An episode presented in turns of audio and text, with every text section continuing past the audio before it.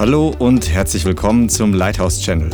Schön, dass du eingeschaltet hast. Jetzt geht's los mit einer kraftvollen und inspirierenden Botschaft. Vater, wir danken dir, dass du das Öl ausgießt, das Salböl, das uns die Augen öffnet im Angesicht der Schwierigkeiten, der Umstände, der Finsternis. Und wir danken dir heute, dass wir ein volles Maß an geistlicher Nahrung empfangen, verändert zu werden, dich mehr und mehr zu sehen von, von den Umständen wegzuschauen und die himmlische Perspektive zu empfangen und dass wir dein Wort essen und transformiert werden. Wir danken dir, dass dein Wort immer Veränderungen in unserem Leben hervorbringt, dass es uns niemals so lässt, wie wir sind, sondern dass immer größere Offenbarung und Herrlichkeit vorbereitet ist. In Jesu Namen. Amen.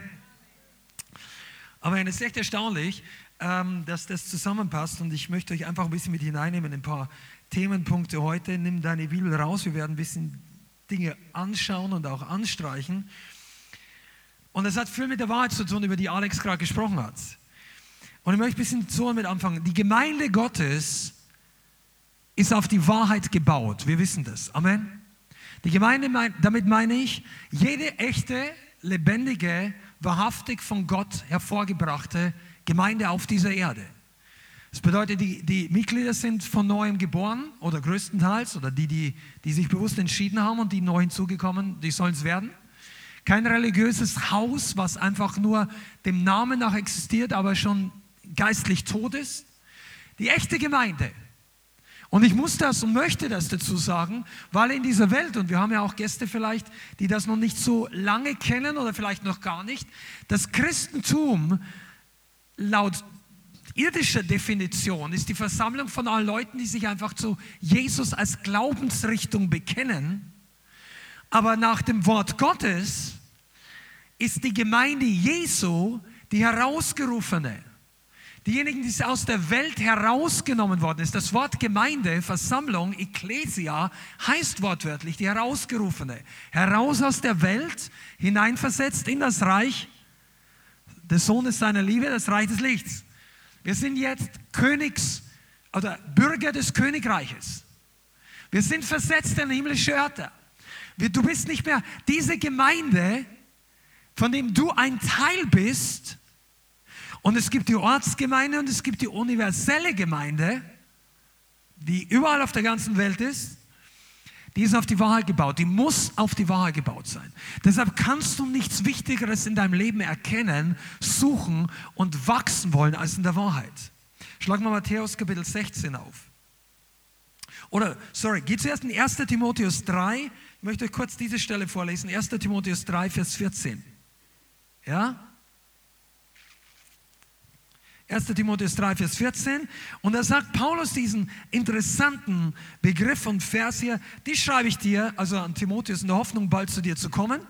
Wenn ich aber auch zögere, damit du weißt, wie man sich verhalten muss im Haus Gottes. Das ist die Gemeinde des lebendigen Gottes, die Säule und die Grundfeste der Wahrheit. Die Gemeinde ist das Haus Gottes, es ist die Gemeinde des lebendigen Gottes, weil es gibt alle möglichen Gruppen. Aber die echte Gemeinde ist die Gemeinde des wahrhaftigen, lebendigen Gottes. Deshalb ist auch nicht alle Götter gleich und wir haben irgendwie den Namen und die anderen den. Es gibt nur einen wahrhaftigen, lebendigen, ewigen Gott. Und die Gemeinde auf der Erde ist die Säule und das Fundament der Wahrheit. Die Grundfeste der Wahrheit. So denkt Gott über dich. Das ist wichtig.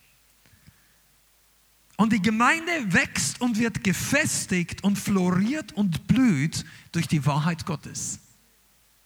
Das musst du dir merken, deshalb kommst du auch hierher, oder ich hoffe zumindest, oder schaust du zu. Du kommst nicht, um was Neues zu lernen, das ist richtig, aber du wirst gefestigt, du blühst, du gehst auf, du florierst durch die Wahrheit Gottes in deinem Leben. Du musst nur lange genug unter der Wahrheit Gottes sein und dein ganzes Leben verändert sich. Das ist wie wenn du einatmest. Also früher gab es ja die, äh, da war es noch legal zu rauchen in den Restaurants und Kneipen und so. Einige von euch kennen die Zeit noch. Und wenn du da reingegangen bist, auch wenn du nicht Raucher warst, du hast einfach nach Rauch gestunken. Egal was du denkst, egal ob du rauchst oder nicht magst, das war unmöglich. Wenn du reingehst, hast du automatisch diesen Rauch abbekommen. Versteht ihr? Und wenn du Christ bist und du gehst unter den Einfluss, unter die Atmosphäre der Wahrheit Gottes und du hast kein Herz aus Stein und kein verhärtetes Herz, dann ist es automatisch, dass die Wahrheit in dir Frucht bringt. Und du wirst transformiert und du wirst verändert. Deshalb hasst der Teufel die Wahrheit. Das ist total wichtig. Deshalb ist nicht gleichgültig, wo du hingehst als Christ. Weil manche Leute denken, Christentum ist Religion und die Art des Gottesdienstes ist nur ähm, Stilfrage. Nein, das ist es nicht. Der Teppich ist Stilfrage, die Wände, die Kleidung bis zum gewissen Teil Stilfrage. Also wenn es noch das Nötige bedeckt, äh, ab dann ist es keine Stilfrage mehr, sondern musst du mir anziehen. Wenn der Nachbar neben dir schon auf alle möglichen Gedanken kommt, nicht nur auf Jesus anzubeten, weil du einfach, das, das ist keine Stilfrage. Aber weißt du, das Wort ist keine Frage des Stils. Die Predigt ist keine Stilfrage. Ob Power da ist oder nicht, ist nicht eine Frage von Stil. Ob die Gegenwart Gottes da ist, ist auch keine Stilfrage. Das ist abhängig von verschiedenen Faktoren und vor allem von der Wahrheit. Amen. Und jetzt möchte ich Matthäus 16 mal lesen. Diese Stelle solltest du eigentlich kennen. Das ist eine der wichtigsten Stellen, wie ich finde, im Neuen Testament in Bezug zur Beziehung von wir als Gläubigen und Jesus. Matthäus 16 ab Vers 13. Das ist eine fundamentale Offenbarung über uns als Gemeinde. Matthäus 16, Vers 13. Seid ihr da?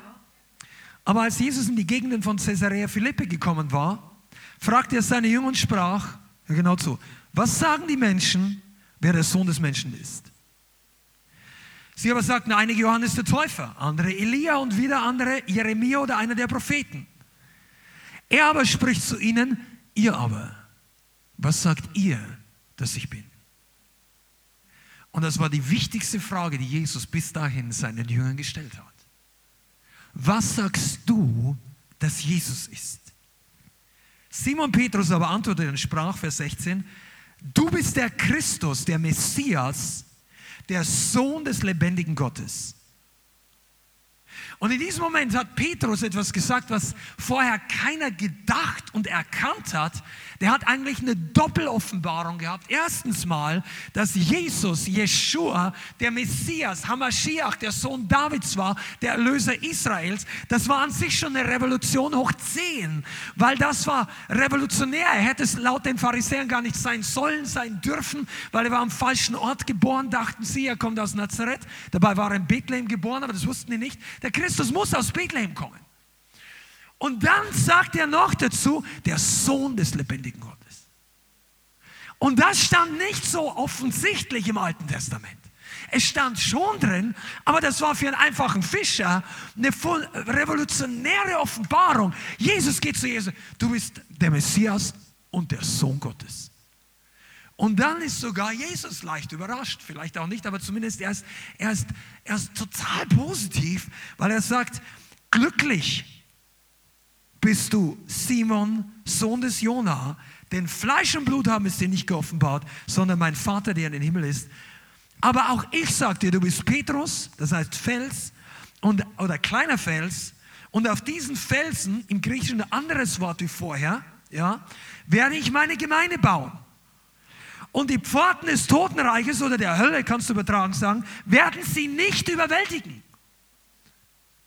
Also er sagt, Jesus macht hier ein Wortspiel. Der sagt, du bist Petrus, Kephas, das heißt kleiner Fels. Und auf diesen Felsen, großer Fels, werde ich meine Gemeinde bauen. Jesu Gemeinde ist auf die Offenbarung seiner Person gebaut was Jesus wirklich ist, was er in Wahrheit ist. Er ist. Das ist nicht die Stelle, wo Jesus den Petrus als Papst einsetzt, obwohl ich persönlich glaube, er hat ihn definitiv als Leiter eingesetzt. Aber das war keine Dynastie von geistlichen Vätern, die einfach aufeinander übergibt, den die Leute irgendwie mit weichen, weißen Rauch wählen, sondern die Salbung Gottes kann man nicht mit Menschenwerken tun. Und Petrus hatte die Salbung, der war Kephas. Und er war auch genug gesalbt, dass der Teufel Angst vor ihm hatte. Denn das ist nämlich das Thema zum Teil heute. Wenn du eine Offenbarung über Jesus hast, dann macht es im geistlichen Bereich Klick. Dann beginnt was zu schnackeln, so zu, zu shiften. Der Feind, die unsichtbare Welt, die Finsternis, weiß genau, welche Personen eine Offenbarung von Jesus. Weil das kann man sehen. Die meisten von euch denken ja, wir schauen ja alle gleich aus. Wir sind unter diesem eigenartigen durchschnittlichen Licht. Der eine hat ein weißes T-Shirt, der andere ein äh, dunkelblaues, der andere hat ein schwarzes oder was auch immer du anhast. Der eine hat Make-up, der andere nicht. Der hat Friseur, war beim Friseur, der andere hat lange. Das ist unsere Äußerlichkeit. Und wir beurteilen nach den äußerlichen Dingen aber der geistliche Bereich schaut ganz anders. Den interessiert dein Äußeres und dein Make-up nur sehr begrenzt. Der sieht, ob du im Geist Licht ausstrahlst, ob du im Geist Gewicht hast. Und der Teufel und die unsichtbare Welt, die merken sofort, das ist eine Person, A, die leuchtet, weil sie von neuem geboren ist, wenn es so ist. Und B, die Person hat eine Offenbarung vom Himmel von Jesus. Und hier werden wir jetzt nicht theologisch und ähm, wir, also viele Leute, wenn es in die Tiefen der geistlichen Offenbarung geht, denken, das ist alles theologisch und verstehen. Nein, nein, nein, das ist, je, je klarer die Offenbarung ist, desto simpler ist sie für dich. Hast du das verstanden? Komplizierte theologischen Wahrheiten werden plötzlich ganz simpel, wenn du Offenbarung darüber kriegst. Das ist übrigens so eine Pi mal Daumen-Definition, was Offenbarung überhaupt ist. Eine komplizierte Sache, dir geht plötzlich ein Licht auf. Ah! Römer 6, 7, 8. Der alte und der neue Mensch von Paulus. Einige, die den Römerbrief kennen, wissen, was ich meine. Ja, der, ich, was ich will, tue ich nicht. Das, was ich nicht will, das tue ich. Oh, ich elende Mensch, wer wird mich retten? Und dann haben wir früher, da war ich noch nicht von neuem geboren, da war ich in der katholischen Kirche und wir haben das studiert in der Oberstufe und wir haben gediskutiert und debattiert und hatten keine Ahnung, was da steht. Und als ich plötzlich von neuem geboren war, ein, zwei Jahre später, lese ich die Stelle wieder und dachte, das ist, doch, das ist ja klar. Der Mann redet als von seiner Zeit, wie er nicht von neuem geboren war und jetzt ist er, jetzt ist er neu. Und so ist es mit dir genauso. Wenn du eine Offenbarung von Jesus hast, dann werden die Fragezeichen alle zum Ausrufezeichen. Da wirst du plötzlich erkennen, dass das, was früher ein Rätsel für dich war, der Heilige Geist knipst das Licht an. Amen. Sag mal zum Herrn, schalt das Licht an. Schalt noch mehr Licht an. Amen. Also die Gemeinde wächst, wird gefestigt, floriert durch Wahrheit. Das Wort macht frei. Das Wort Gottes ist die Wahrheit. Wir werden nicht müde, das zu betonen. Das Wort ist die Wahrheit. Johannes 17, Vers 17 betet Jesus, dein Wort, Vater, ist Wahrheit. Ist gleich, mathematisch. Ja? Das, und was sagt Johannes 1, Vers 1? Am Anfang war das Wort, das Wort war bei Gott und das Wort war Gott. Damit ist Jesus Christus gemeint. Das Wort ist Gott, das Wort ist die Wahrheit, die Wahrheit ist das Wort. Und wir brauchen die Wahrheit. Das haben wir vorhin schon gehört, aber es wird noch viel besser hier. Das ist erst die, die Einleitungskurve hier. Pass mal auf. Deshalb, die, die Wahrheit, ihr kennt das ja. Aber ihr seid ja nur so einen leichten Bibelschule Dienstag auch dabei. Ja? Äh? Wenn du das noch nicht kennst, den Vers, dann schreib ihn dir auf als Referenz. Johannes, Quelle 8, Vers 32, kennt ihr alle. Wenn ihr wahrhaftig meine Jünger seid, wenn du noch relativ neu im Glauben bist, dann musst du diese Stelle kennen. Da sagt Jesus zu den Juden, die an ihn geglaubt hatten, die kommen zu ihm und sagen, Herr, wir glauben jetzt auch an dich. Und dann hätten die anderen wahrscheinlich, ja, Beifall, schön, seid ihr auch dabei? Wunderbar. Jesus sagt, nein, wenn ihr wahrhaftig meine Jünger seid, so ein Test für Jünger, ja, dann werdet ihr an meinem Wort bleiben. Nicht nur lesen, nicht nur gut finden, sondern bleiben. Sag mal, bleiben. Und übrigens, kurzen Nugget nebenbei, für die, die wachsen wollen im Geist, Frucht bringen. Johannes 15 spricht über die Frucht, Weinstock, Reben, Frucht, ja, das ist ja unser Plan. Gottes Plan mit uns und unser Plan auch Frucht zu. In diesem Kapitel kommt zehnmal das Wort bleiben vor. Also wir sind nicht nur zu berufen, hinzugehen, eine Entscheidung zu treffen, das gut zu finden, begeistert zu sein. Wir sind berufen zu bleiben, dranbleiben drin bleiben. am Wort bleiben, im Gehorsam bleiben, in der Perspektive Gottes bleiben. Oh, das ist so gut. Und wenn du das alles tust, dann wirst du die Wahrheit erkennen und die Wahrheit wird dich frei machen. Das sagt Johannes 8, Vers 32. Wenn ihr in meinem Wort bleibt, werdet ihr die Wahrheit erkennen und die Wahrheit wird euch frei machen. Das bedeutet, du bist lange genug am Wort, ist gleich der Schlüssel für dein Leben. Und irgendwann macht der Schlüssel zack und deine Kette geht auf. Die kann hier sein, die kann hier sein. Viele Leute haben die Ketten hier drinnen. Gedankenfestungen, Gedankenketten oder im Herzen, gebunden an frühere traumatische Situationen, Erlebnisse, gefühlsmäßige Ketten, Generationsbindungen, Erziehung, Kultur, was auch immer, Schulden deiner Vorväter. Ich meine auch Geld. Du kannst sein, dass du viele Schulden geerbt hast und du musst das Zeug abarbeiten, was auch immer. Gott setzt dich frei und die Wahrheit macht frei. Das ist Grundfundamentallehre des Neuen Testamentes. Die Wahrheit macht frei. Okay. Deshalb ist die Wahrheit auch unsere Waffe Nummer eins. Seid ihr da? Komm, jetzt wird es besser. Hebräer 4, Vers 12, schlag mal auf. Die Wahrheit ist die große Waffe des Königreiches Gottes. Amen. Hebräer 4, Vers 12. Denn das Wort Gottes ist lebendig und wirksam. Hebräer 4, Vers 12. Und schärfer als jedes zweischneidige Schwert und durchdringen bis zur Scheidung oder zur Trennung von Seele und Geist sowohl der Gelenke als auch des Markes und, hör genau zu, ein Richter der Gedanken und Gesinnungen des Herzens.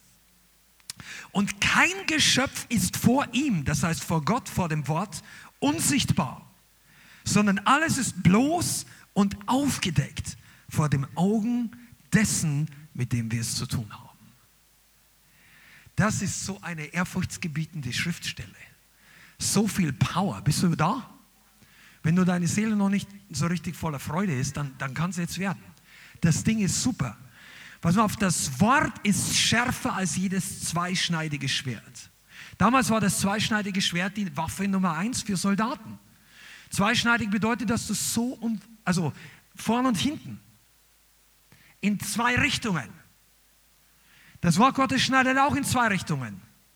Aber da kommen wir nachher vielleicht noch dazu aber es ist lebendig, das heißt nicht tot. Wir folgen nicht einem toten Buch, wir folgen nicht toten Gesetzen, wir folgen nicht dem Buchstaben, sondern dem lebendigen Wort des Geistes. Es ist wirksam, es ist powerful, es hat Kraft, Amen. Es ist schärfer, es trennt. Viele Leute wollen das heute nicht mehr hören. Die sagen, erzähl mir nur über Harmonie, erzähl mir über Einheit. Alle, das ist alles nicht so wichtig. Vergessen wir unsere Unterschiede. Wir wollen uns alle lieb haben. Das ist nur, das wird ab einem gewissen Punkt keine Frucht bringen. Weil das Wort Gottes vom Wesen ganz anders ist. Solange wir in Jesus zusammen sind, dann haben wir Einheit, da haben wir auch Harmonie, da haben wir Frieden und, und wir kommen gut miteinander aus. Aber wenn das Wort Gottes trennt, dann bin ich gefragt. Und es ist ein Richter der Gedanken und Gesinnungen des Herzens. Das finde ich faszinierend. Ein Richter, du kannst es auch nennen, einen, der unterscheidet die Agenda des Herzens, die Pläne, die Gesinnungen. Man sieht von außen nicht, welches, welche Sache der, die andere Person mitbringt. Manche Leute haben etwas mehr Menschenerkenntnis, aber im Geist musst du anders unterscheiden. Du kannst in der Herzen der Leute nicht reinschauen. Gott kann es. Und Gott, das Wort Gottes gibt uns Unterscheidungsfähigkeit. Deshalb, wenn du denkst, du bist manchmal, also manchmal hast du vielleicht Phasen, wo du denkst, oh, ich bin mir nicht mehr ganz sicher, was ist jetzt genau richtig, was ist falsch. Wie soll ich das sehen? Oder wie bin ich mit der Person dran? Oder wie bin ich mit dieser Situation dran? Dass je mehr du im Wort Gottes lest und das ist und desto klarer wird dein Denken und desto klarer wird deine geistliche Unterscheidung. Die Person kann dich immer noch anlügen. Aber du merkst in deinem Geist, irgendwas stimmt hier nicht. Da ist was Unaufrichtiges.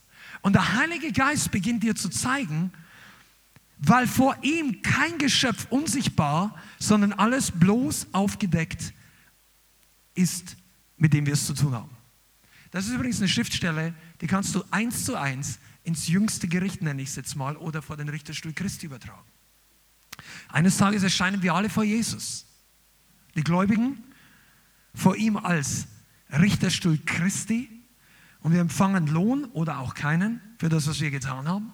Und die Welt, die Heiden, die Nationen, der Rest, die, die nicht von neu geboren sind, die erscheinen vor ihm, vor dem großen weißen Thron. Das ist das Weltgericht, das ist eine andere Sache. Und sie werden geurteilt nach ihren Werken und werden dann aufgrund leider, weil ihre Werke nicht ausreichen, gerettet zu werden, nicht gerettet sein. Aber in beiden Fällen, in beiden Fällen wird offenbar alles, was im Herzen ist. Jede Kleinigkeit. Und jetzt komme ich ein bisschen mehr zu dem Punkt, was ich heute sagen möchte. Der Teufel, der Feind Gottes, hasst alle diese Dinge. Du, du musst lernen, und das geht ein bisschen darauf ein, was die Alex vorhin gepredigt hat. Wir müssen lernen, die Agenda des Teufels zu verstehen, um ihr vorauskommen zu können um nicht, ich sag's mal menschlich, aufs Kreuz gelegt zu werden. Also hinterrücks niedergefällt. Du musst verstehen, wie der Feind in manchen, du musst nicht alles aus dem Bereich der Finsternis verstehen. Aber die Paulus sagt an einer anderen Stelle, seine Schliche ist uns nicht äh, unbekannt. Und der Feind ist genau das Gegenteil von Hebräer 4, Vers 12. Der will dir nicht erklären, was seine Gesinnungen des Herzens sind. Der will dir nicht zeigen, was seine Agenda, sein Plan ist.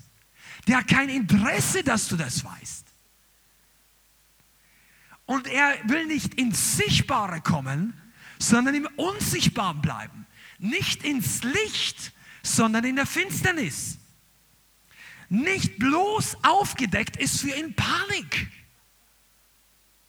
Das, das ist fundamental Unterschied zwischen dem Reich der Welt, dem Reich des Feindes, wo die Bibel nennt den Gott dieser Welt, und dem Königreich Gottes, dem Reich des Lichtes, dem Reich der Herrlichkeit, der Gerechtigkeit, in dem Jesus Christus, Vater und Sohn und Heiliger Geist herrscht.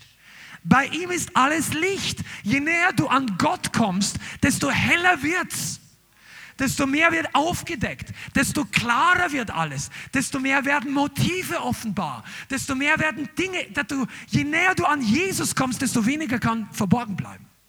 Je näher du an den Feind kommst, desto dunkler wird's. Desto mehr wird verborgen. Desto mehr ist Angst, Undurchsichtbarkeit. Nichts ist bloß, nichts ist klar. Die Agenda, die, der Teufel trickst ja seine eigenen Mitdämonen aus. Das heißt nicht, dass die nicht eins sind.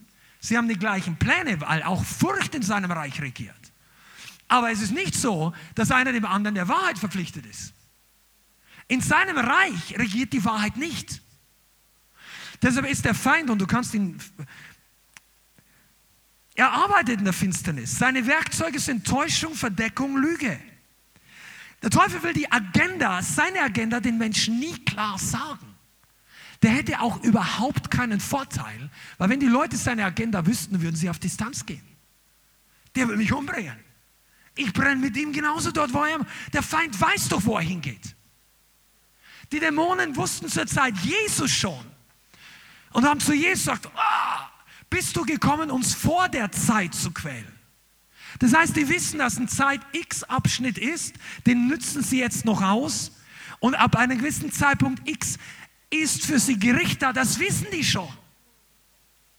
Aber die erzählen nicht der Menschheit und der Welt, wenn die nächste Verführung ansteht. Dann heißt die Botschaft nicht, da wirst du nicht mit uns in die Hölle kommen. Dann sagt jeder, nein, danke. Wir sagen, nein, ich habe was Besseres für dich. Ich habe was Gutes. Komm on, du bist nicht so langweilig. Ist doch die falsche Frau für dich. Das Auto ist doch zu klein für dich. Komm on, du könntest, wenn du hier ein bisschen trickst in der Steuererklärung, dann könnte für dich mehr übrig bleiben. Was auch immer für dich dein Punkt ist. Die Gedanken des Feindes sind nie ehrlich. Und er ist, er will die Menschen, das habe ich gesagt, im Unkenntnis lassen. Was ist seine Hauptwaffe? Und ich beziehe es jetzt mal auf uns als Christen. Wer weiß das? Sollte Gott wirklich gesagt haben. Das ist die Lüge, natürlich. Aber die ist noch spezifischer. Lass uns das mal kurz anschauen. 1. Mose, Genesis Kapitel 3, ganz am Anfang der Bibel. Daraus kannst du viel lernen und wenn du daraus erfolgreich was lernst, kannst du in deinem Leben viel Schwierigkeit vermeiden. Der Sündenfall. Genesis Kapitel 3, 1. Mose 3, ab Vers 1. Bis zu diesem Zeitpunkt, wir reden ja öfter darüber, wenn wir auch über Evangelisation reden, bis zu diesem Zeitpunkt war alles perfekt. Es gab keine Sünde. Der Mensch war perfekt. Er war schön. Er war sogar als Mann und Frau geschaffen. Das heißt, sie hatten schon menschliche Gemeinschaft und sie hatten täglich mit Gott Gemeinschaft. Sie waren im Paradies. Die meisten Übersetzungen sagen bei der Kühle des Tages, aber das heißt eigentlich beim Wind. Das ist ein anderes Thema. Vers 1, Kapitel 3, Vers 1. Und die Schlange war listiger als alle Tiere des Feldes, die Gott der Herr gemacht hatte. Und sie sprach, und sie sprach zu der Frau, hat Gott wirklich gesagt, von allen Bäumen des Gartens dürft ihr nicht essen? Da sagte die Frau zur Schlange, von den Früchten des Baume, der Bäume des Gartens essen wir. Aber von den Früchten des Baumes, der in der Mitte des Gartens steht, hat Gott gesagt, ihr sollt nicht davon essen und sollt sie nicht berühren, damit ihr nicht sterbt. Da sagte die Schlange zur Frau, keineswegs werdet ihr sterben, sondern Gott weiß, dass an dem Tag, der davon esst, eure Augen aufgetan werden und ihr werdet sein wie Gott und erkennend Gutes und Böses. Und die Frau sah, sag mal, sah, dass der Baum gut zur Speise und dass er eine Lust für die Augen war und dass der Baum begehrenswert war, Einsicht zu geben. Und sie nahm von seiner Frucht und aß. Und sie gab auch ihrem Mann bei ihr und er aß. Da wurden ihre beiden Augen aufgetan und sie erkannten, dass sie nackt waren. Und sie hefteten Feigenblätter zusammen und machten sich Schürze. Das ist eine der wichtigsten Bibelstellen, bevor man das Evangelium überhaupt wirklich verstehen kann. Zunächst mal, wir wissen, dass beide Menschen, Mann und Frau, gesündigt haben, aus der Gegenwart, aus der Gnade, aus der Gnade kann man nicht ganz sagen, aber aus der Gegenwart, aus der Heiligkeit, aus der Herrlichkeit Gottes herausgefallen sind. Und es hat begonnen mit der Konversation des Teufels mit Eva. Und du kannst fast aus jedem Satz hier eine Lektion für dich mitnehmen. Der Satan sagt, sollte Gott wirklich gesagt haben? also ich weiß nicht genau, ob du das in deiner normalen Konversation, er sagt, sag mal, hat Gott wirklich gesagt? Mal abgesehen davon, dass du, gib dem Teufel keine Antworten, wenn er dich was fragt. Der Teufel hat kein Informationsdefizit, das du ausgleichen sollst. Das ist nicht deine Berufung, den Teufel mehr Informationen zu geben. Zweitens weiß er mehr, als er dir sagt. Wahrscheinlich, wenn er mit dir redet, braucht er deine Information gar nicht. Zumindest in diesem Fall nicht. Die Eva hätte sagen können, frag Gott selber, wenn du nicht Bescheid weißt. Oder wenn die Eva zu lange überlegt hätte, hätte Adam sagen sollen, hey Schatz, Frau, was auch immer, wie die damals miteinander geredet haben, vielleicht, das ist der falsche Gesprächspartner. Da wäre ein Stück Eifersucht von Adam nicht schlecht gewesen. Lass uns mal miteinander plaudern. Das ist das falsche Ding. Bitte? Das war Adams Verantwortung, dass die Frau so lange mit dem Teufel reden konnte. Oh, da habe ich jetzt wenige Amens gehört. Das war Adams Verantwortung, dass er sie so lange mit dem Teufel alleine lässt. Pass auf, im Paradies.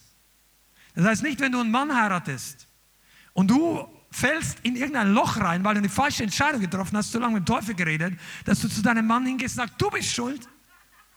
Das sagt die Bibel nicht. Aber du musst wissen, dass die Bibel sagt, obwohl wir hier nicht lesen, dass Adam der Erste war, der die Frucht nahm, sagt das Neue Testament, Adam war der erste Mensch, der gesündigt hat.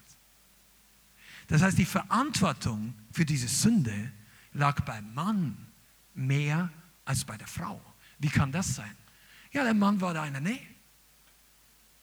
Was, was, was schaut ihr da? einfach nur zu, wenn der Teufel so einen Unsinn redet. Also was heißt, du kannst den Teufel nicht hindern zu reden, aber du kannst ihn nicht, nicht zuhören. Die richtige Antwort mal nebenbei, aber da geht es heute nicht drum, wäre gewesen, hey, was hast du in meinem Garten verloren? Schlange, das ist hier No-Go-Area für dich. Also du musst jetzt hier unterscheiden, der Teufel. Die Tiere waren nicht schlecht, aber das ist eine bildhafte. Der, der Mensch hätte den Garten bebauen und bewahren sollen. Ja, wenn du, das sagt übrigens die Bibel, kannst du ein paar Verse vorlesen. Vor was denn bewahren? Es gab keine Krankheit, es gab keinen Sturm, es gab noch keinen Tod, es war alles perfekt. Ne, aber der Satan war nicht perfekt. Und er kam ins Paradies, in den Garten von Adam, weil Gott hat Adam den Garten übergeben. Und Adam und Eva hätten sagen können, Freund, raus, wir haben dich nicht eingeladen, du bist hier nicht willkommen. Und das ist übrigens die normale Reaktion eines wiedergeborenen Christen, wenn der Teufel auf dich zukommt. Diskutier nicht, versuch, nicht zu versuch ihm nicht zu erklären, dass er die Bibel falsch verstanden hat. Das ist, was Eva hier getan hat. Aber der, der, war, der Teufel ist ja, ich meine, der ist ein professioneller Feind. Der ist ein professioneller Diskutierer, der ist ein professioneller Lügner.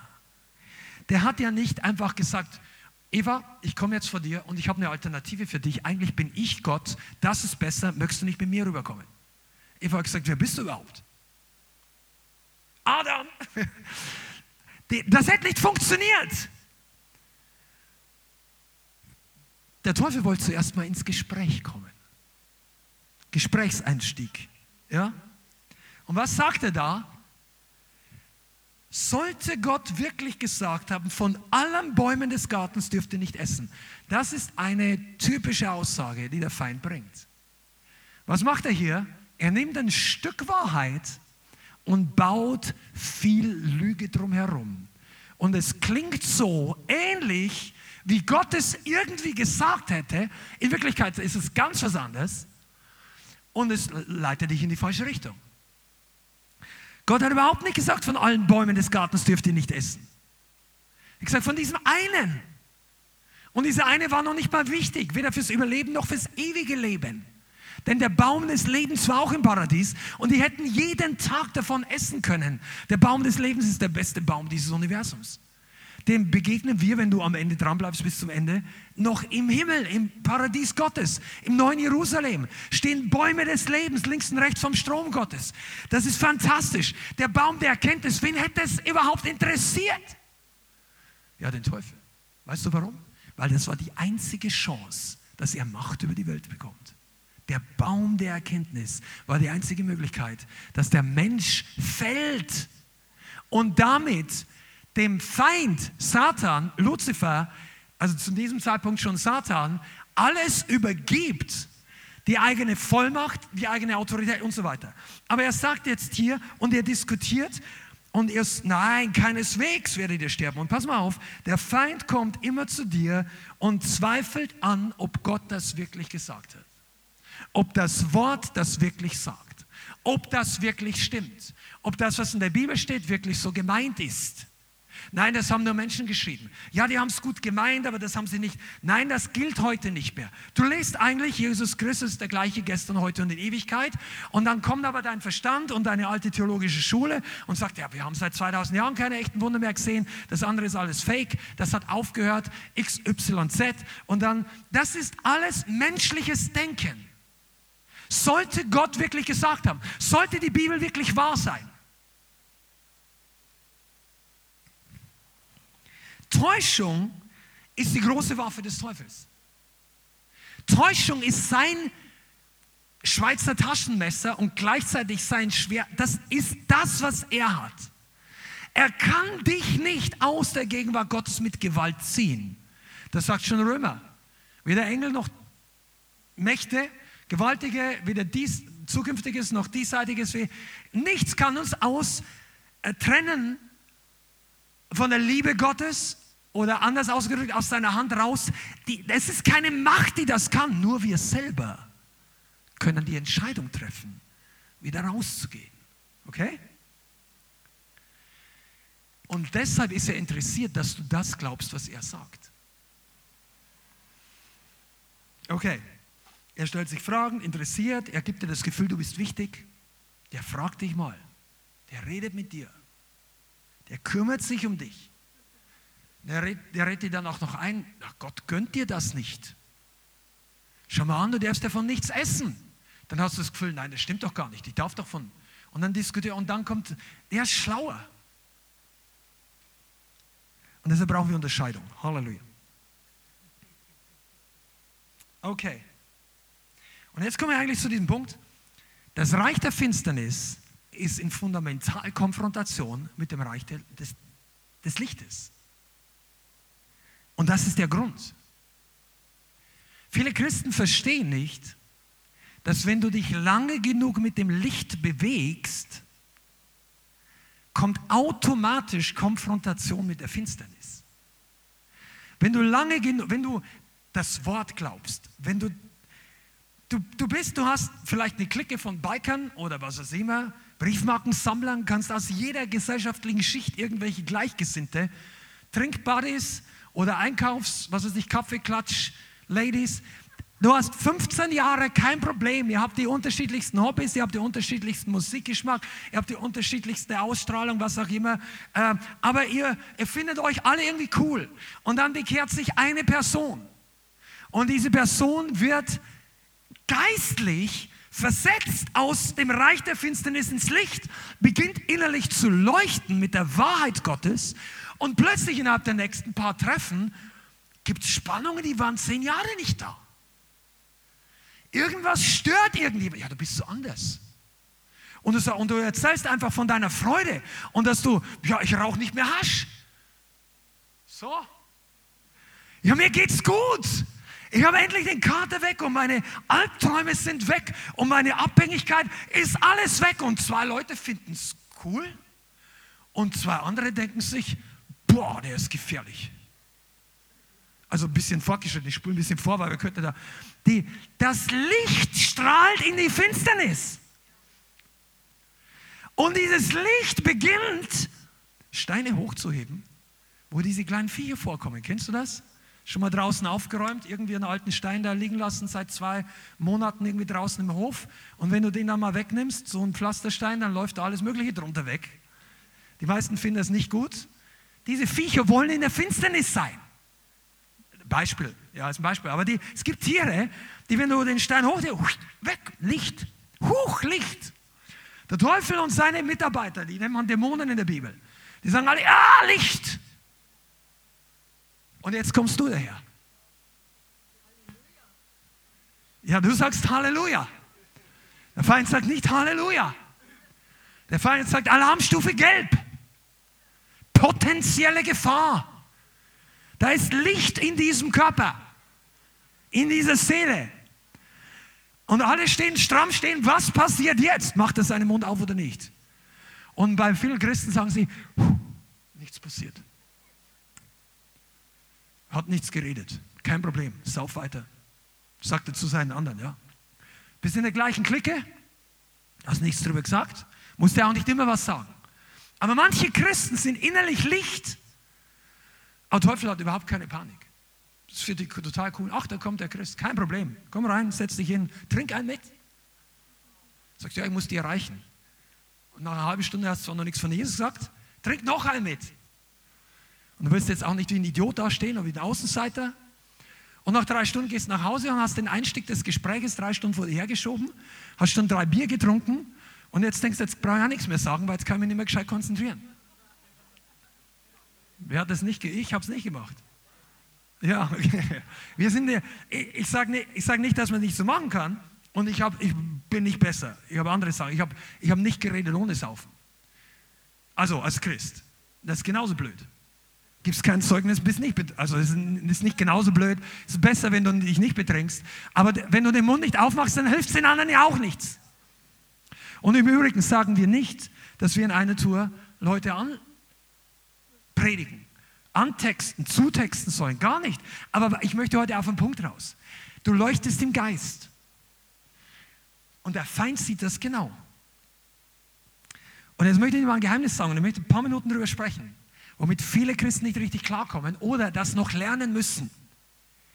Wir sind uns nicht bewusst, oftmals in dem Konf den Konflikt zwischen Licht und Finsternis, in dem wir uns befinden. Und viele wundern sich dann, warum so viel Spannung in der Luft ist, warum manche Dinge schwierig laufen. Jetzt habe ich mich doch zu Jesus bekehrt. Jetzt habe ich doch versucht, diese alte Videobibliothek rauszuschmeißen und jetzt habe ich schon das. Und jetzt, ich habe gedacht, ich bin am Himmel auf Erden und die ersten drei Wochen war es so und jetzt plötzlich kommen Schwierigkeiten. Weißt du warum? Du gehörst nicht mehr zum gleichen Camp. Du hast plötzlich neue Freunde und neue Feinde. Und ich rede nicht von deinen alten Freunden, das sind nicht unsere Feinde. Aber der Teufel, der ist plötzlich dein Feind. Vorher war dein Chef. Also das sagt die Bibel. Wenn ich noch nicht gerettet bin, bin ich versklavt unter den Gott dieser Welt, unter den Feind. Ich bin verkauft und in sein Lager. Der bekämpft mich da nicht die ganze, der gibt mir eine neue Karotte. Der motiviert mich zur Mitarbeit. Solange ich in seinem Camp bin, versucht er mich zu gewinnen, damit ich noch mehr Dreck mit ihm zusammenbaue. Und wenn ich nicht kooperiere, dann gibt es Druck. Aber er wird mich nicht komplett zerstören, solange ich für ihn irgendeinen Nutzen habe. Also ich, mit ich meine ich einen Menschen, der noch nicht von neuem geboren ist. Aber in dem Moment, in der einen Sekunde, in der Hundertstel, in der Millionstel Sekunde, wo du Jesus als Retter annimmst und Vergebung bittest, boom, bist du mit Lichtgeschwindigkeit ins Reich, Königreich Gottes versetzt und plötzlich hast du innerhalb einer Millionstel Sekunde ein paar tausend neue Feinde. Nicht, weil du plötzlich so gut bist, sondern weil du plötzlich strahlst und der Teufel hasst das Licht Gottes. Der hasst dich nicht, weil du ein anderer, du bist auch ein anderer Mensch geworden, aber du bist vor allem das Abbild Gottes. Und im Natürlichen denkst du, ja, ich weiß nicht, ist da jetzt so was Großartiges passiert. Und der Teufel sagt, erzähl es ihm nicht. Mach ihn müde, dass er nicht in die Gemeinde geht, dann hört er nicht zu viel davon. Lass ihn alle drei Wochen kommen, dass er denkt, er ist immer noch gerettet. Und der Heilige Geist sagt, come on, im Haus Gottes ist göttliche Nahrung. Im Haus Gottes ist Veränderung. Du wirst die Wahrheit erkennen und die Wahrheit wird dich tang frei machen, die Augen öffnen. Religion macht blind, die Wahrheit macht frei. Und wenn wir im Licht wandeln, dann hast du einen Erzfeind. Auf deiner Seite sind die Erzengel Gottes, aber du hast auch einen und viele andere, die werden deine Feinde. Und jetzt wird es spannend, denn viele von uns wollen dieser Sache eigentlich entgehen. Das wird unangenehm. Bring mich an einen Ort, wo ich nicht im Stress bin. Bring mich in eine Gemeinde, wo ich einfach nur meine Ruhe habe. Bring mich an einen geistlichen Ort, wo ich einfach mal zwei Jahre ausruhen kann. Na, du kannst dich bei Gott immer ausruhen, den Rest deines Lebens. Aber auf dieser Erde, sagt Jesus, ja, er sagt, jeder Tag hat an seinem Übel genug. In der Welt habt ihr Angst, aber, das ist übrigens einer der wenigen Stellen, wo Jesus aber predigt. Aber seid guten Mutes, seid getrost, ich habe die Welt überwunden. Und mit der Welt meint er das System dieser Welt. Der redet nicht von dem Erdball. Sagt, wenn du auf den Mond gehst, wird es dir gut gehen. Nein, der redet von dem geistlichen System und dem Gott dieser Welt. Weil in dem gleichen Kapitel oder im gleichen, an dem gleichen Abend zumindest, sagt Jesus auch noch, der Fürst dieser Welt kommt, das ist der Satan, aber an mir, sagt Jesus, hat er nichts. Und Jesus hat überwunden für uns, damit wir überwinden können. Okay. Und jetzt gibt es diese Konfrontation zwischen der Gemeinde und dem Feind. Zwischen dem Evangelium und dem Feind. Zwischen den Botschaftern, das bist du und ich, und dem Feind. Und das wollen wir uns mal ein bisschen anschauen, es einfach spannend ist. Ist ein bisschen Geschichte, Movie Night zwischendrin, Apostelgeschichte 14. Komm mal, schlag's auf. Apostelgeschichte Kapitel 14. Paulus und Silas schon unterwegs, äh, Entschuldigung, Paulus und Barnabas, nicht Silas, das war vorher. Barnabas und Paulus auf der ersten Missionsreise, Apostelgeschichte 14. Die hatten hier Erweckung, Bekehrungen, Gemeindegründungen, große Freude und immer wieder auch Verfolgung. Kapitel 13, Vers 52 endet mit dem Satz, die Jünger aber wurden mit Freude und mit Heiligen Geist erfüllt. Halleluja. Vorher hatten sie noch den Staub von den Füßen abgeschüttelt, weil sie Verfolgung erlebt haben. Und im Vers 14 kommen sie nach Ikonium. Es geschah aber zu Ikonium, dass sie zusammen in die Synagoge der Juden gingen und so redeten, dass eine große Menge sowohl von Juden als auch von Griechen glaubte. Das ist krass, ja? Kommen neue Stadt, gehen rein und viele Leute beginnen zu glauben.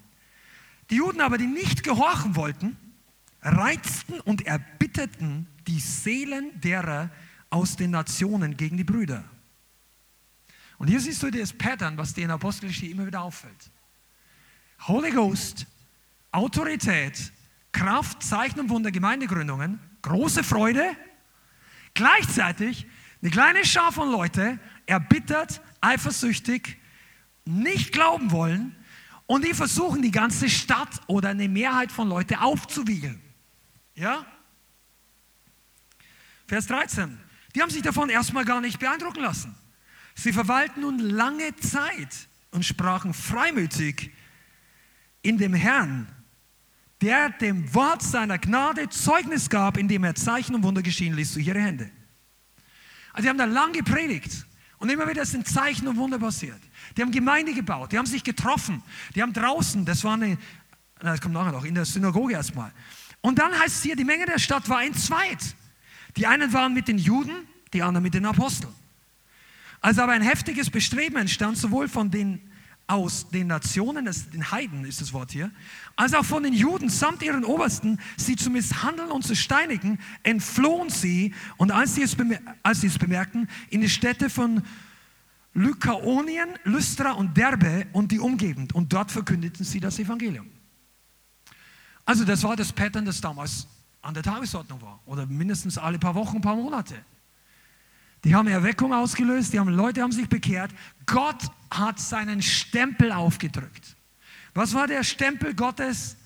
Die Zeichen und Wunder, die passiert sind. Leute haben sich nicht nur bekehrt, sondern der Herr sagt, in der, der also sie verwalten und sprachen freimütig in dem Herrn, also in dem Gott, in dem Herrn, der dem Wort seiner Gnade Zeugnis gab, indem er Zeichen und Wunder geschehen ließ durch ihre Hände. Also die Leute haben gesehen, boah, das sind nicht nur diese Leute, da passiert was Größeres. Und was ist passiert? Die Stadt hat sich entzweit, aber noch gar nicht, weil alle gegen sie waren, sondern weil einige verbittert und nicht gehorchen wollten und reizten die Seelen, interessant steht hier auch Seele, gell? Gefühle und Gedanken derer aus den Nationen. Und dann haben sie weiter geflohen. Dann sind sie nach Lystra gekommen. Ähm, dann ist gleich ein Wunder passiert. Mal kurz zurückgehen, wir können das Zeichen nicht alles lesen. Ähm, also in Lystra wird ein Lama geheilt. Die Menschen denken, Paulus und Barnabas sind Götter in Menschengestalt. Das ist alles in Lystra passiert. Dachten, das ist Zeus und Hermes, die größten der Götter, weil plötzlich ein Lama aufsteht. Das haben die noch nie gesehen. Denken, boah, und da bringen die Stiere. Alle bringen Stiere und wollen den Paulus opfern. Und als Paulus das hört, das ist ja alles spannend hier wie ein Film. Ich habe ja gesagt, dass ich finde das wie ein Film. Ich kann mir so vorstellen. Paulus, hey Paulus, hast du gehört? Die da draußen, die bringen jetzt Stiere an. Die wollen euch opfern. Dann springen die zwei raus und zerreißen sich die Kleider. Das war für Juden damals so, so ein Zeichen von größtem Aufgebrachtsein und Buße. Und sagt, Freunde, hört auf, wir sind nur Menschen. Und ihr müsst euch bekehren von diesen nichtigen Götzen. Ihr alle, was auch immer, wenn du denkst, das war nicht Seeker-Sensitive Preaching. Da kommen die hohen Priester des Zeus-Kults und haben gerade höchste Wertschätzung für dich, für Paulus. Sagen, alles, was du sagst, die, die legen sich am Boden hin. Dann sagt er, hör auf mit dem Schmarrn, das sind alles Götzen der hat die Gunst wahrscheinlich sehr schnell verloren. Aber ihm war es wichtiger, dass die 3000 Leute, die zuschauen, gerettet werden und nicht, dass der Götzendiener keinen Anstoß nimmt. Come on, bist du da? Das war übrigens das, was Paulus immer schon angetrieben hat. Das, was der Mehrheit, den Menschen, den Leuten, die nicht den Durchblick haben, nützt. Nicht gut dastehen bei dem letzten Kritiker. Ja, und dann, dann kam das, was immer gekommen ist. Die Juden kamen danach und wickelten die Volksmenge auf und Paulus wird gesteinigt. Also das kam nicht immer, das ist nur ein oder ein paar Mal passiert, aber das war schon heavy stuff, ja. Gesteinigt bedeutet, die haben so lange Steine geschmissen, bis er der Tod ausgeschaut hat. Vielleicht war er auch tot. Er war zumindest richtig, also er war schwer verletzt. Die haben ihn aus der Stadt hinausgeschleift. Aus der Stadt. Aus der, das waren nicht nur 200 Meter. Die schleifen den ein, zwei Kilometer hinterher, weil er denkt, er ist tot. Dann schmeißen sie irgendwo in ein Loch. Später steht er auf, weil die Jünger da sind. Also ich glaube, dass die gebetet haben. Oh Herr, lass den Paulus nicht sterben. Und plötzlich. Ja, das Vers 21, Apostelgeschichte 14, Vers 21, ja. Also, na, das ist äh, ein bisschen später dann. Warte mal kurz. Aber hier möchte ich weiterlesen, Vers 21. Und als sie jener Stadt das Evangelium verkündigt und viele zu Jünger gemacht hatten, kehrten sie nach Lystra und Iconium und nach Antiochien zurück. Und Vers 22 dazu. Sie stärkten die Seelen der Jünger und ermahnten sie im Glauben zu verharren und sagten, dass wir, wir steht jetzt hier, da nimmt sich jetzt Lukas mit rein, wir durch viele Bedrängnisse in das Reich Gottes hineingehen mussten. Okay. Und jetzt möchte ich ein bisschen darüber sprechen, was hier eigentlich passiert. Du bist nämlich auch nicht so viel anders wie Paulus. Also, von deiner Auswirkung wahrscheinlich schon, von deiner Nachfolge und deiner Erkenntnis und deiner Offenbarung, nimm das jetzt nicht aus dem Kontext. Aber du bist auch Licht. Und Paulus hat überall, wo er hinging, in der Finsternis Katastrophe verursacht. Das war nicht der Plan des Teufels. Und an einer Stelle im Neuen Testament, ich habe es jetzt nicht rausgesucht, steht geschrieben, dass die Leute aufgeschrien haben, sagen, wow, die Leute, die den ganzen Erdkreis in Aufruhr gebracht haben, sind jetzt in unserer Stadt. Das Wort heißt übrigens Ökumene, damit ein bisschen theologisch gebildet Die Leute, die die ganzen Ökumene in Aufruhr gebracht haben, sind jetzt hier bei uns. Das wissen manche nicht, die da an diese Ökumene glauben. Aber damals hieß das auch die ganze bewohnte Erde. Ist aber kein Zufall, dass das zusammenpasst. Das heißt, die Leute haben den ganzen Planeten, den ganzen Kontinent. Jetzt sind die hier. Die haben noch gar nichts gemacht. Teufel hat schon Panik im Vorfall bekommen. Warum? Weißt du warum? Weil Paulus und Barnabas später, oder Silas, sie hatten Power im Geist. Durch sie wurde das Reich der Finsternis konfrontiert. Und das ist diese unsichtbare Konfrontation. Und das macht den Unterschied bei vielen Christen aus. Weil die Welt sieht das von außen nicht. Manche Leute hassen das Evangelium. Paulus sagt in 2. Korinther 4, wenn aber unser Evangelium doch verdeckt oder verborgen ist, ist es nur bei denen verborgen, die verloren gehen. Denn den Ungläubigen, bei denen der Gott dieser Welt das Denken oder die Gedanken verblendet hat, damit sie den Lichtglanz des Evangeliums von der Herrlichkeit des Christus nicht sehen.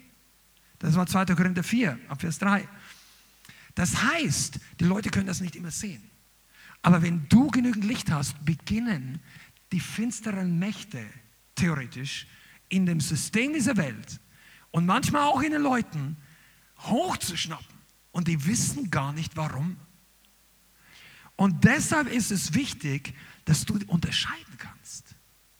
Dass du diesen geistlichen Kampf nicht banal einschätzt damit du weißt, warum kommt manche Reaktion. Ohne Wahrheit, ohne Vollmacht, keine Manifestation der Finsternis. Nicht nur, dass du einen Stempel in deinem geistlichen Part hast und ein Ticket für den Himmel hast. Das macht, pass auf, der Teufel wird dich hassen bis zu dem Lebensende, wenn du von neuem geboren bist und er wird gegen dich kämpfen, dass du möglichst nicht im Himmel ankommst. Aber das heißt, nicht überall, wo du hingehst, springen die Leute in die Luft und fangen das Schreien an. Natürlich nicht. Aber bei Jesus und bei Paulus war es öfter der Fall, dass ganz normale Leute, ganz normale Arbeitskollegen, ganz normale Dienstangestellte oder Gottesdienstbesucher zum Beispiel in Kapernaum sich ganz komisch verhalten haben. Und er hat noch gar nichts gesagt. Also nicht, nichts was mit dem Teufel zu tun hat. Schlag mal auf Markus oder nehmen wir die Stelle Lukas. Lukas 4, Vers 31. Das ist die gleiche Stelle. Lukas 4, Vers 31. Nur damit du weißt, dass die Reaktion dieser Welt oftmals nicht dein Fehler ist. Lächle mal Nachbarn und sag, ist nicht mein Fehler. Wenn es so ist. Ja? Lukas 4, Vers 31. Und er kam nach Kapernaum hinab, also es war eine Stadt am See, eine Stadt in Galiläa und lehrte sie an den Sabbaten. Und sie erstaunten sehr über seine Lehre. Denn sein Wort war mit Vollmacht. Und es war in der Synagoge ein Mensch. Also da waren natürlich viele Menschen. Aber die haben genau einen Menschen erwähnt, der einen Geist eines unreinen Dämons hatte. Und er schrie auf mit lauter Stimme und sprach, äh, ach, steht bei mir, was haben wir mit dir zu schaffen, Jesus von Nazareth? Bist du gekommen, uns zu verdichten? Ich kenne dich, wer du bist, der Heilige Gottes. Der hat es fürchterlich aufgeregt, geschrien. Der war nicht mehr Herr seines Sinne. Der war, auf gut Deutsch, fremdgesteuert. Jetzt könnte man, und Jesus bedroht ihn, er hat die Sache gleich erledigt hier, Vers 35, verstumme, fahr aus von ihm. Also wie er es gesagt hat, steht jetzt hier nicht geschrieben, manchmal war er sehr intensiv, aber das war eine kurz und bündige Sache hier. Und als der, und als der Dämon ihn mitten unter sie geworfen hatte, übrigens, er spielt noch ein Schauspiel vorher. Deshalb, warum manche sich wundern, wenn Befreiung passiert, wow, das ist aber ganz komisch, was bei euch passiert. Ja, lest doch mal, was in der Bibel steht. Der hat ja nicht gesagt, fahr aus und plötzlich stumm sich hingesetzt und sagt, ich bin jetzt frei. Das war nicht immer so in der Bibel. Das sagt hier, verstumm voraus.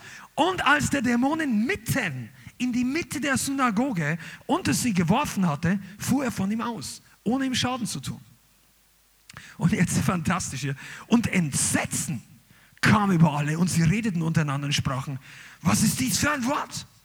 Und mit Vollmacht, das griechische Wort ist Exousia, und Kraft, Dynamis, gebietet er den unreinen Geistern und sie fahren aus. Also für die Leute war das alles richtig spannend. Und die waren auch entsetzt. Wisst ihr, warum die entsetzt waren? Interessiert euch das? Genau. Die hatten, die hatten jahrzehntelang irgendwelche Bibelteachings gehört, aber noch nie Kraft erlebt. Keine Vollmacht.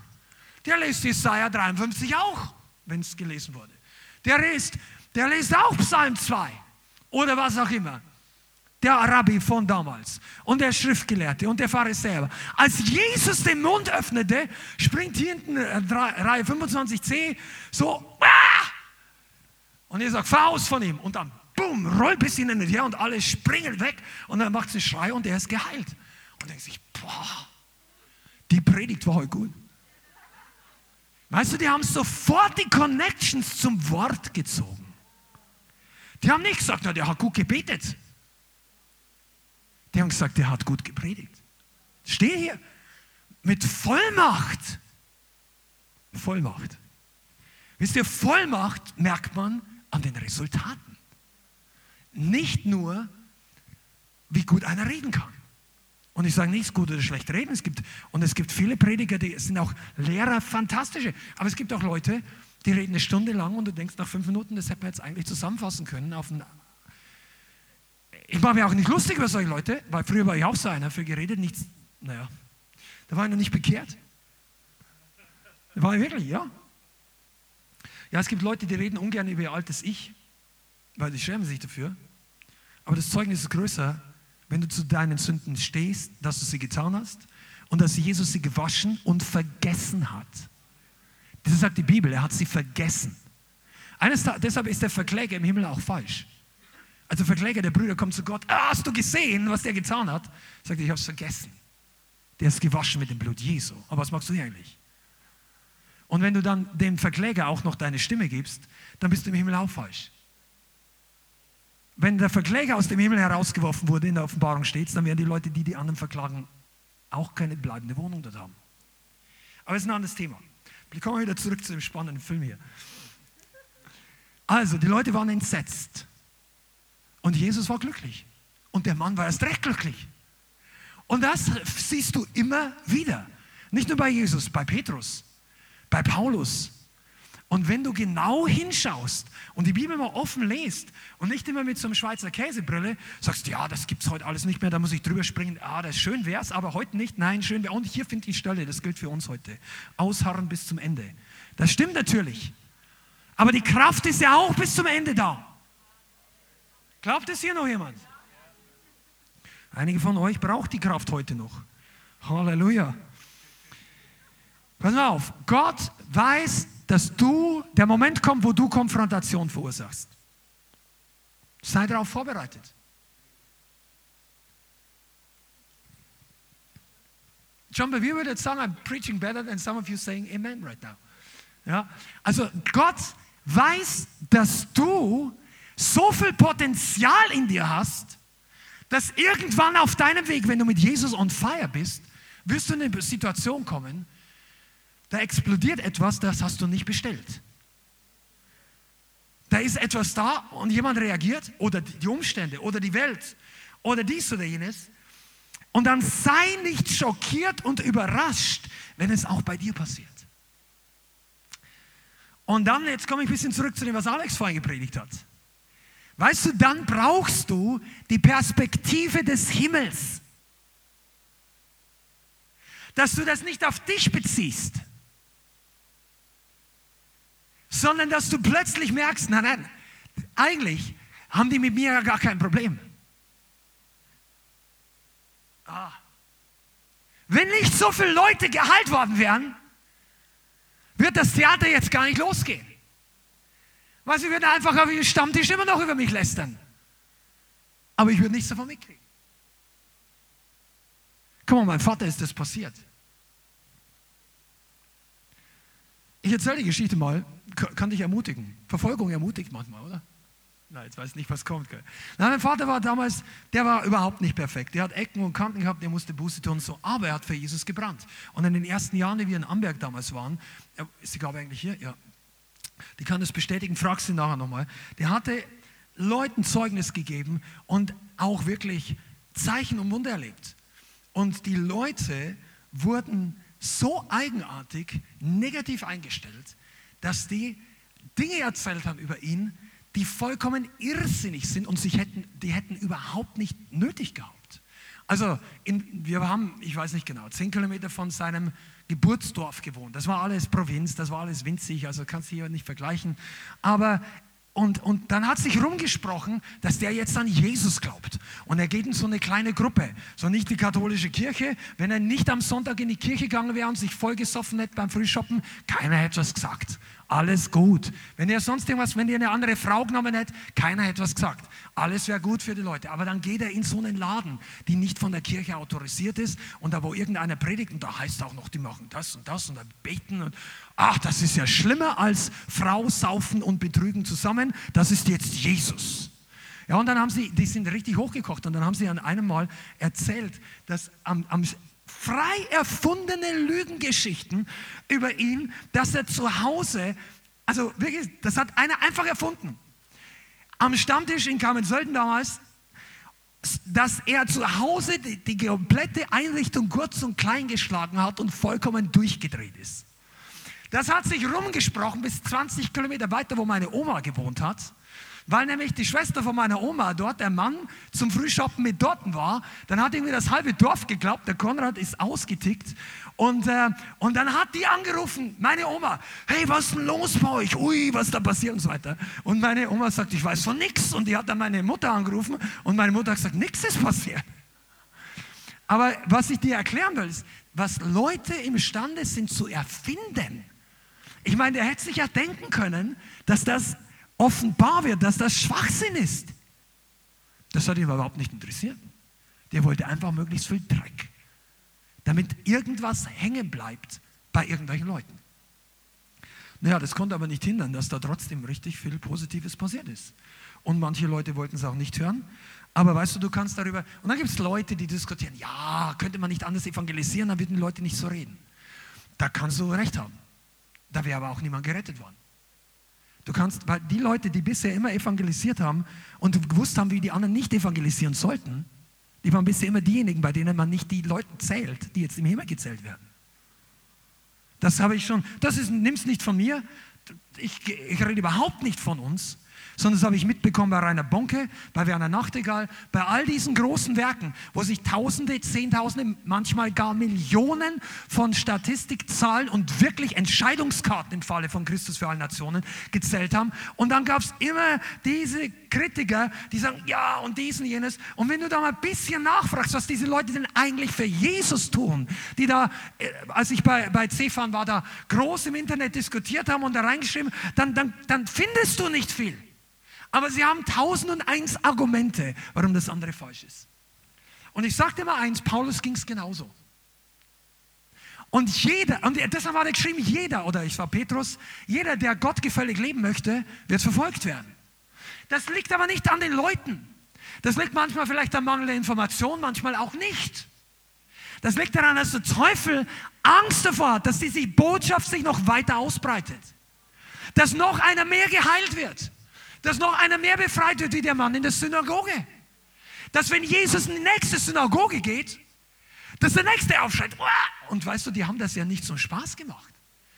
Ist dir eigentlich klar, dass in der Synagoge sehr wahrscheinlich noch einige andere Leute gesessen sind, die ein ähnliches Problem hatten, die in dem Moment aber noch nicht freigesetzt worden sind? Die hatten nur eine Blockade vielleicht in ihrem Leben. Oder die hatten sehr viel Unglauben. Tatsache ist, dass die Leute, die von Jesus befreit wurden, nicht gegen ihren Willen befreit wurden, sondern die viele sind zu ihm hingelaufen. Das hat nicht der Teufel in ihnen bewirkt. Der Teufel hat nicht gesagt, geh mal hin zu Jesus.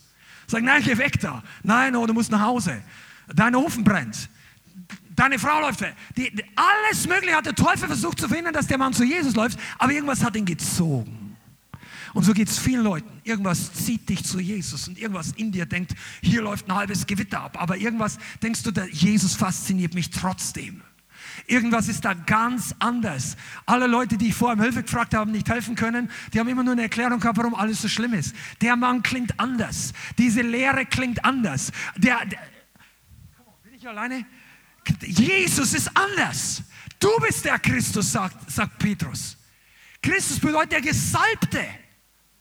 Der Mann, der Vollmacht hat, Jesaja 61, Gefängnistüren zu öffnen, Armen gute Botschaft, den Blinden die Augen zu öffnen, Lahme, dass sie wieder gehen.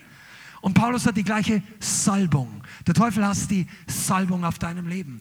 Der Teufel hat die Salbung auf einer Gemeinde. Salbung bedeutet die göttliche Befähigung, die aber nicht automatisch da ist, wenn eine Gemeinde sich viel mit weltlichen Dingen beschäftigt oder sich so abfüllt mit Dingen, die Gott nicht wohlgefällig sind, dann ist die Salbung nicht wirksam dann gibt es in der Gemeinde auch keine Situationen, wo einer sagt, wow.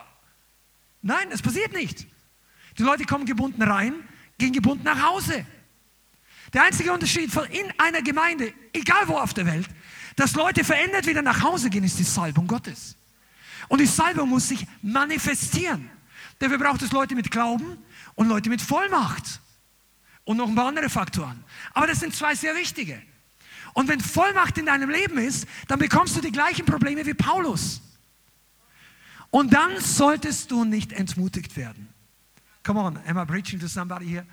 Auf Deutsch ist auch für dich. Komm, Melanie. Halleluja!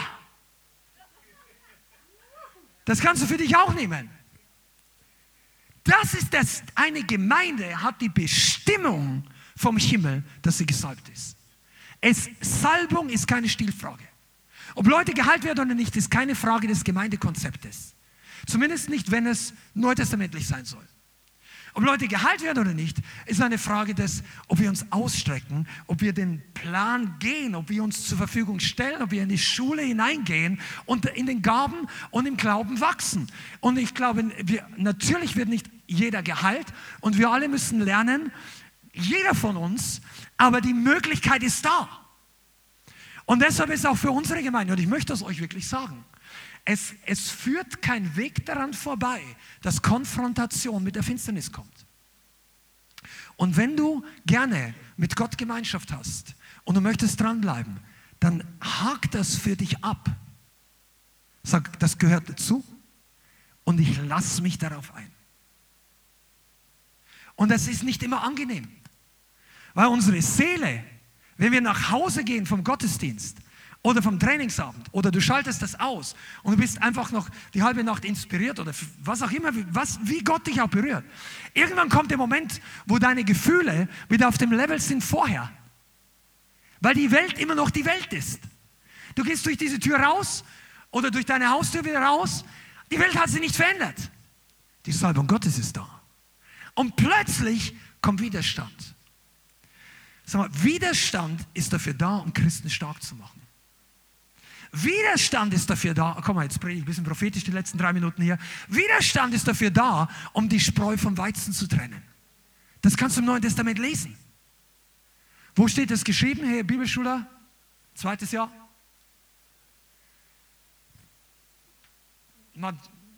Im Gleichnis vom Sämann. Vier, vierfache Herzensboden. Der eine fällt auf den Weg, der andere auf Steinige, der andere ist unter die Dornen und der, der vierte auf guten Boden. Und einer von diesen vier Böden, also drei waren ja nicht so gut oder ganz schlecht, teilweise gut, und einer war, wie Gott es wollte. Und unter die Dornen heißt es, bei dem aber, bei dem der Same unter die Dornen fiel, der ist der, der es hörte und sogleich aufnahm, wenn aber Verfolgung und Drangsal um das Wort des Willens entsteht, sogleich Anstoß nahm und sich das Wort, oder ist es, glaube ich, bei, bei, bei dem, das ist beim Steinigen. Bei den Dornen ist es die Verführung der Welt. Aber bei einem von diesen ist es Anstoß nehmen und weggehen. Und das ist der Plan des Teufels. Teufel hat auch einen Plan für jeden Christen. Anstoß nehmen, dich ärgern, dich aufregen, Stolz kultivieren, Demut relativieren, dich selber gut finden, die anderen schlecht finden. Das ist der Plan des Teufels. Der Plan Gottes ist, du kommst und du wirst Monat für Monat demütiger. Du wirst selbstloser. Du wirst voll von kindlichem Glauben. Du redest dem Wort nicht dagegen, sondern hast ein weiches Herz. Und dann beginnt das Wort in das gute Herzensboden zu fallen und es beginnt Frucht zu bringen. Und ich möchte dir und die letzten zwei, drei Minuten sagen, Gott hat dich berufen in Frankfurt oder wo immer du bist, als ein Mann, als eine Frau Gottes in der Salbung zu dienen. Und einige von euch, ihr, das betrifft jetzt nicht alle, aber diese Botschaft ist nun mal besonders für diese Leute. Das ist was Neues für dich, dass Widerstand auf einem anderen Level kommt. Und dann beginnt das in deinem Herzen in die richtige Position, in die richtige Perspektive zu rücken und sagen, wir gehen weiter. Ich bleibe dran. Ich lasse mich nicht von der Lüge des Teufels irritieren.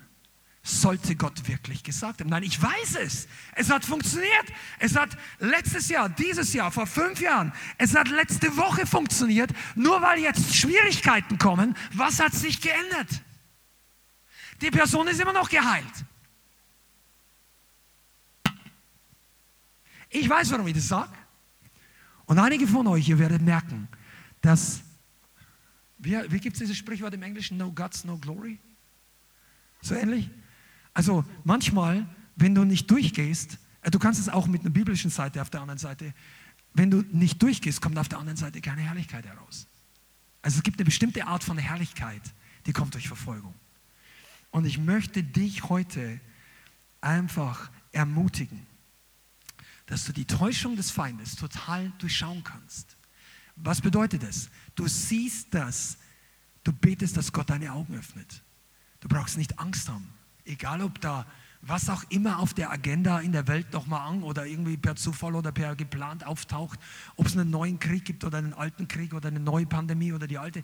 All diese Dinge, die die Menschen sehr be und zu Recht, was heißt zu Recht, also menschlich gesehen absolut begründet in Sorge versetzt haben. Also wenn, die Nach wenn man die Nachrichten sieht, ja, was dann dahinter steckt, ist ein ganz anderes Thema. Aber trotzdem gab es seelisch, menschlich Gründe.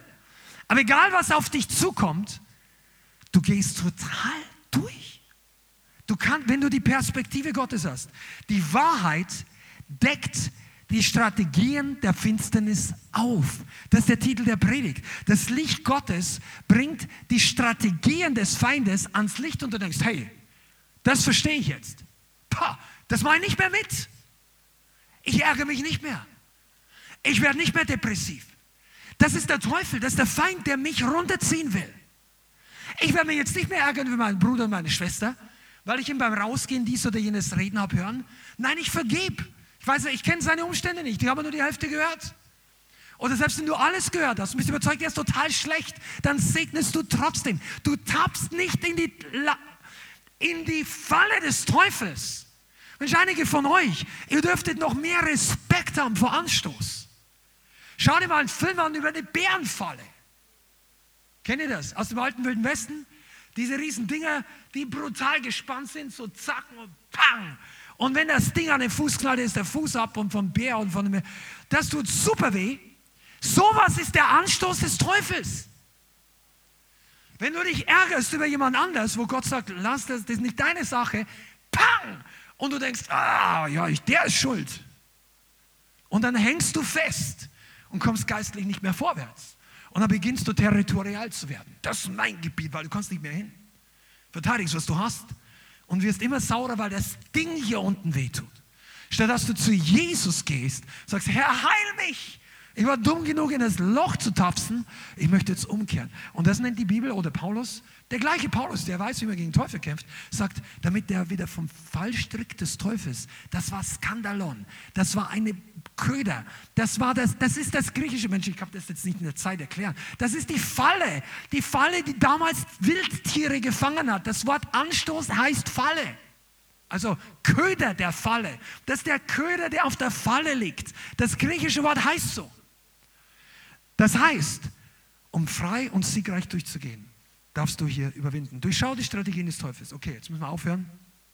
Pause-Taste drücken. Hat es dir was gebracht? Come on, unsichtbare Konfrontation. Jetzt hast du ein bisschen mehr Durchblick. Nimm das von Alex vorher mit. Sag Halleluja, Heiliger Geist, sei mir deine ganzen Engel. Zeig mir, wie viele mit uns sind. Und zweitens, dass du erkennst und dass du nicht auf den Teufel reinfällst. Einige von euch, wenn du nur diesen Satz heute mitnimmst, sollte Gott wirklich gesagt haben, hör das nächste Mal genau hin, wenn irgend so ein Gedanke kommt, der die Fundamentalwahrheiten Gottes in Frage stellt. Und dann sag, nicht mehr mit mir, was machst du überhaupt in meiner Wohnung? Was, was machst du überhaupt in meinen Gedanken? In Jesu Namen. Amen. Lass uns aufstehen und beten.